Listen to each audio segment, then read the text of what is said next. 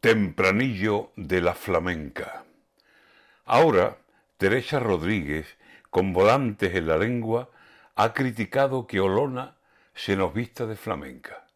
Dice que aquí las mujeres se visten así en las ferias y que eso es usurparle de la ocasión, se aprovecha a todas las andaluzas la identidad de una prenda.